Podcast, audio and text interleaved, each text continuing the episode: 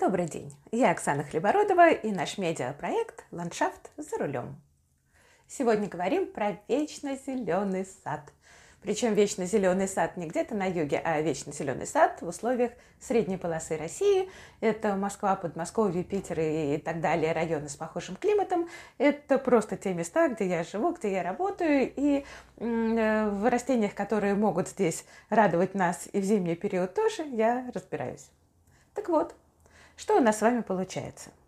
Если прийти в дачный поселок и посмотреть, что нас окружает вокруг, а, как бы в конце зимы, а, в начале весны, вот примерно такое время, как сейчас. На самом деле вот эти все записи, да, вот они очень сезонные. Вот я сейчас записываю, у меня картинка перед глазами и вид из окошка. А, конечно, все эти записи люди слушают весь год, э, поэтому вот сделайте скидочку на то, что сейчас как раз а, конец зимы, э, первые числа марта.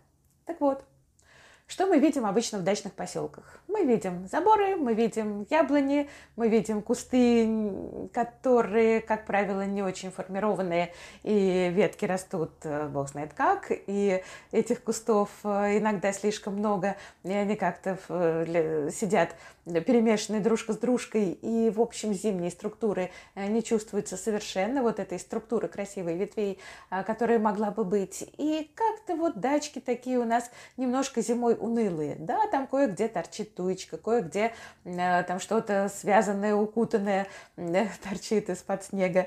Э, такие вот э, кулечки из геотекстиля или сетки. Ну, в общем-то, картина такая. Конечно, если люди не живут на дачах зимой, то там как-то особо зимние картинки не надо. Но в коттеджных поселках, поселках, которые строились и засаживались в начале 2000-х и даже в конце 90-х, совершенно другая картина. Вот если прийти в коттеджный поселок, причем, ну, не такой совсем эконом-класс, а все-таки чуть-чуть получше, там, где у людей уже в начале 2000-х была возможность хотя бы туйку у дороги купить, продающуюся, да, и, или там в садовых центрах что-то маленькое. И вот это маленькое уже сейчас прекрасно выросло, вымахало выше забора, и вот эти поселки совершенно удивительные.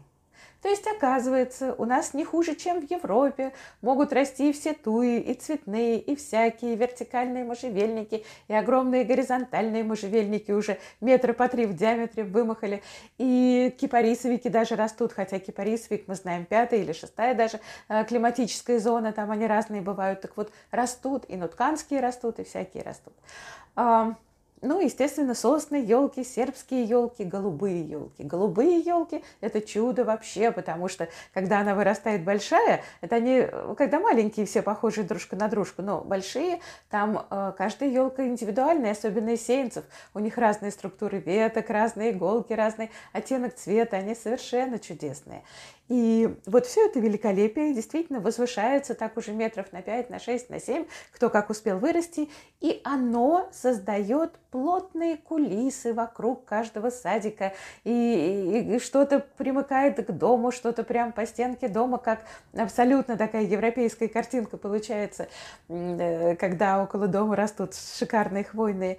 И вот это все делает очень приятную атмосферу внутри, причем не только глазу приятно, а приятно всему человеку, что называется, потому что от ветра мы закрываемся, а влажность мы повышаем, душистые они все до предела, ты проходишь, задеваешь рукой пихта, пахнет так, можжевельник э, пахнет по-другому, там туйка, третий запах, то есть это все еще э, удивительно совершенно такое душистое и какое-то свежее, причем уже эти хвойные давно пролезли э, вглубь незамерзающих окружающих слоев земли, и они не боятся весенних ожогов, потому что прекрасно корнями тянут воду, и у них нет пересыхания хвои весной, поэтому они не страдают от солнца весеннего, не страдают от зимних э, ну, каких-то кратковременных морозов, как, как сейчас у нас бывает, не, не затяжные, там минус 30, да, если и похолодало, то на кратковременный срок и э, вот эти вот хвойные действительно делают сад необыкновенно уютным и необыкновенно комфортное получается пребывание внутри. Можно делать? Можно делать. Кто мешает везде делать? Ну, никто не мешает. Потому что когда дачники говорят, да, чего там у нас тут ничего не растет, а сажать пробовали? Вот что, кроме этой туйки в цветнике, вы посадили из вечно зеленых растений? Поэтому, ну, если не посадишь, оно и не будет расти, а посадишь, оно и будет расти. Конечно, все это дело на перспективу, то есть должно пройти лет 5, лучше 10, чтобы все наши туйки маленькие стали деревьями, чтобы все а, действительно можжевельники и прочие э, декоративные хвойные показали себя в своей красе. Но покажут. 10 лет а, пролетает незаметно, 15 лет они только хорошеют, 20 лет уже думаешь, боже мой, надо же, неужели это у меня, неужели оно так выросло?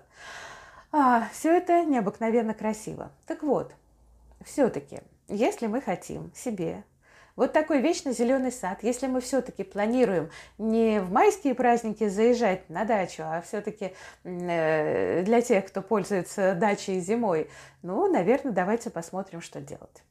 Во-первых, изучите вопрос – Конечно, маленькие хвойные, когда мы сажаем, они все очень уязвимые. Это детишечки, это нежные, это а, те растения, которые вот их из теплиц, э, где их выращивали, притащили сюда за шкирку, да, в холодный климат, и они еще в морозном, замороженной земле должны э, зимовать и, и без капли воды. Ну, конечно, им тяжко. То есть первые несколько лет сориентируйте себя на то, что их придется укрывать. А дальше э, они будут расти, и, в общем, вот эти первые э, года такого, ну, может быть, более серьезного ухода за садом, это не то, что вы навсегда становитесь рабом этого сада, и вот эта вот каторга э, будет всегда, и, и ворох геотекстиля, которого, который надо и выкинуть жалко весной, да, и, и где-то надо хранить до следующей осени. Вот это все на первые 2-3 года, дальше оно стабилизируется, дальше оно растет само. А, Все-таки каркас лучше делать из тех растений, которые у нас, а, ну, из тех, которые нашей зоны, все-таки это сосны, это елки и основные растения, те, которые высокие, акцентные, все-таки лучше делать э, такими.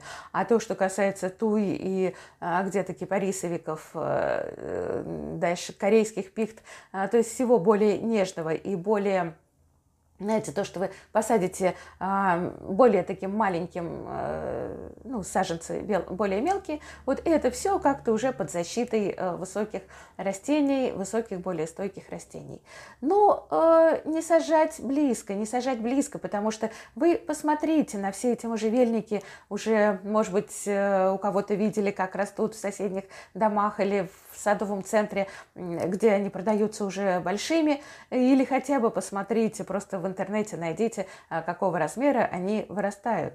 А, то есть можжевельник маленький, который мы сажаем, он действительно а, там 2,5-3 метра может вырасти э, очень быстро в диаметре. Поэтому вот то, что мы делаем эти горочки, то, что сажаем рядышком, вот это все предполагает потом, конечно, пересадки, потому что тут же они накрывают дружка дружку, тут же они разрастаются во всю ширь, особенно если мы их любим, поливаем, кормим от души. И дальше все это уже смыкается и как-то радости никакой.